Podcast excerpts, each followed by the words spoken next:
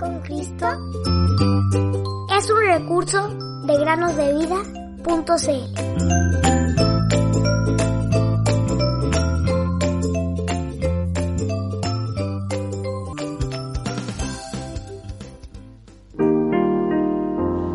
Eres el más hermoso de los hijos de los hombres. La gracia se derramó en tus labios. Por tanto, Dios te ha bendecido para siempre. Salmos 45, 2. Hola queridos amigos y amigas que nos escuchan en el podcast Cada día con Cristo. Sean bienvenidos a una nueva meditación. Déjame preguntarte lo siguiente. ¿Has estudiado alguna vez acerca de la vida en el océano? La vida en el océano es inmensa pues va desde pequeños microorganismos llamados planctons, que son tan diminutos que solo se pueden ver a través de un microscopio, hasta la ballena azul, la cual crece por sobre los 30 metros de largo. Muchos animales marinos lucen similares a las plantas. La anémona de mar luce como una flor, pero se come a los peces que se acercan demasiado. El pez aguja, por ejemplo, se parece a un pasto muy delgado.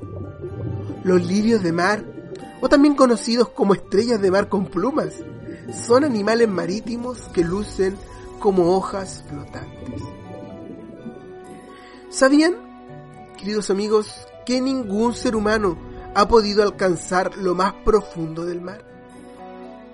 El lugar más profundo conocido es el abismo de Challenger, en el Océano Pacífico, y quienes han descendido en vehículos submarinos han llegado hasta los 10.000 metros de profundidad.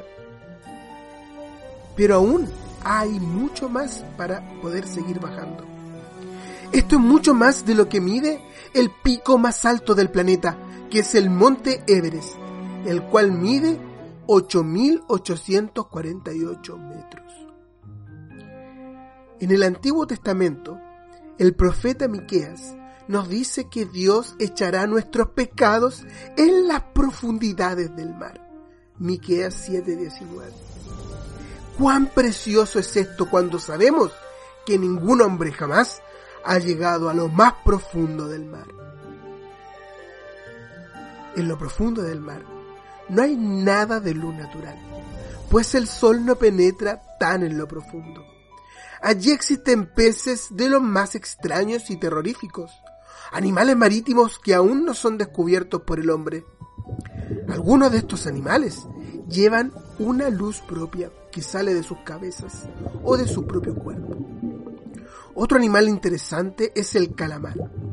Para protegerse, Dios le ha dado a este interesante animalito un tanque lleno de tinta para lanzarle a sus enemigos y enturbiar el agua. Queridos amigos y amigas, por mandato de Dios, los mares están llenos de animales asombrosos. ¿No es maravilloso y poderoso nuestro Dios creador? ¿No es aún más asombroso que también sea nuestro redentor? Suyo es el mar, pues Él lo hizo. Salmo 95, 5. Cristo, nombre glorioso